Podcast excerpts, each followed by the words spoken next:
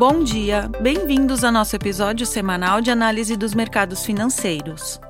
Hoje, dia 26 de junho de 2023, falaremos sobre certas tendências dos mercados e de suas implicações para nossos investidores. Na Dominion, queremos estar próximos de nossos clientes, abordando temas atuais através de uma visão pouco convencional. Meu nome é Karine, eu sou assistente executiva da Dominion e apresento a vocês nosso último relatório elaborado em Londres por nossa equipe da Pacific Asset Management. Oportunidades nos perdedores da inteligência artificial?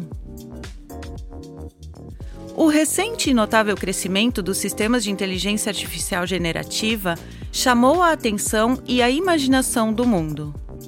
Sendo o Chat GPT o mais discutido, embora existam muitos outros sistemas de inteligência artificial que produzam resultados impressionantes, já se fala em uma nova revolução tecnológica impulsionada pelos sistemas de inteligência artificial. Nossa equipe de investimentos testou o Chat GPT e ele se tornou uma ferramenta útil em nosso processo de trabalho. Muitas outras pessoas com quem conversamos em diferentes setores estão encontrando novos usos para a inteligência artificial generativa, para apoiar fluxos de trabalho e melhorar a produtividade. Acreditamos que os sistemas de inteligência artificial acabarão anunciando uma nova era de progresso tecnológico. Como acontece com todas as novas tecnologias com potencial para mudar o mundo, a inteligência artificial generativa também chamou a atenção dos mercados de ações. As ações consideradas possíveis vencedoras da revolução da inteligência artificial registraram aumentos expressivos nas valorizações de mercado em apenas alguns meses. O garoto propaganda dessa recente tendência de curto prazo foi a designer de chips Nvidia que viu o preço de suas ações subir mais de 192% em 2023. O valor de mercado da empresa agora é superior a 1 trilhão de dólares. Outras empresas de tecnologia, como a Microsoft, que se acredita ter a liderança em inteligência artificial, também registraram aumentos significativos no preço das ações. Acreditamos que a Nvidia e a Microsoft são empresas fantásticas, com excelente tecnologia e ambas estão sem dúvida na vanguarda da inteligência artificial atualmente. No entanto, ambas as empresas também têm valorizações elevadas.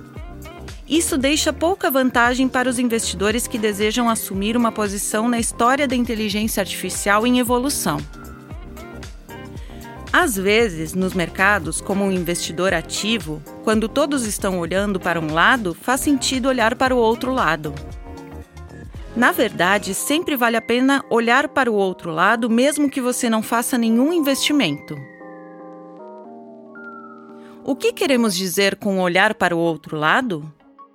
Bem, o consenso atual nos mercados sobre inteligência artificial é que, como investidores, precisamos escolher os vencedores as empresas que terão crescimento acelerado de receita e lucros com a revolução da inteligência artificial. Mas e quanto aos perdedores da inteligência artificial? Olhar para o outro lado nesse contexto significa olhar para as empresas que o mercado acredita que perderão com a inteligência artificial. Talvez existam oportunidades nesse caso? Ainda é muito cedo com essa nova tecnologia de inteligência artificial generativa. Os ciclos anteriores de novas tecnologias nos ensinam que as expectativas sobre a rapidez com que uma nova tecnologia mudará o mundo costumam ser excessivamente otimistas no início do ciclo. A internet realmente iria mudar o mundo. Os evangelistas da tecnologia estavam certos sobre isso na década de 1990. Mas ainda levou décadas para que isso acontecesse na prática. Também é incrivelmente difícil prever como uma nova tecnologia será implementada e quem serão os vencedores ou perdedores. Enquanto isso, o mercado já puniu os preços das ações de muitas empresas que se acredita estarem sob o risco da inteligência artificial. Um bom exemplo disso são os serviços terceirizados de atendimento ao cliente, em que grandes empresas e governos terceirizam serviços de call center e assistência para empresas especializadas na prestação desses serviços. Em um nível muito básico, parece bastante óbvio que alguns trabalhos de call center provavelmente serão substituídos por sistemas de inteligência artificial generativos, como o ChatGPT. Mas também é bastante ingênuo, em nossa opinião, supor que isso seja necessariamente ruim para as empresas em questão. Imagine, por exemplo, um grande departamento do governo que terceiriza os serviços de call center e atendimento de solicitação de visto para uma grande empresa especializada na área. Esse mesmo departamento não vai procurar a OpenAI, criadora do ChatGPT, e solicitar que todo o serviço de call center seja transferido para o ChatGPT. A OpenAI também não gostaria que eles fizessem isso.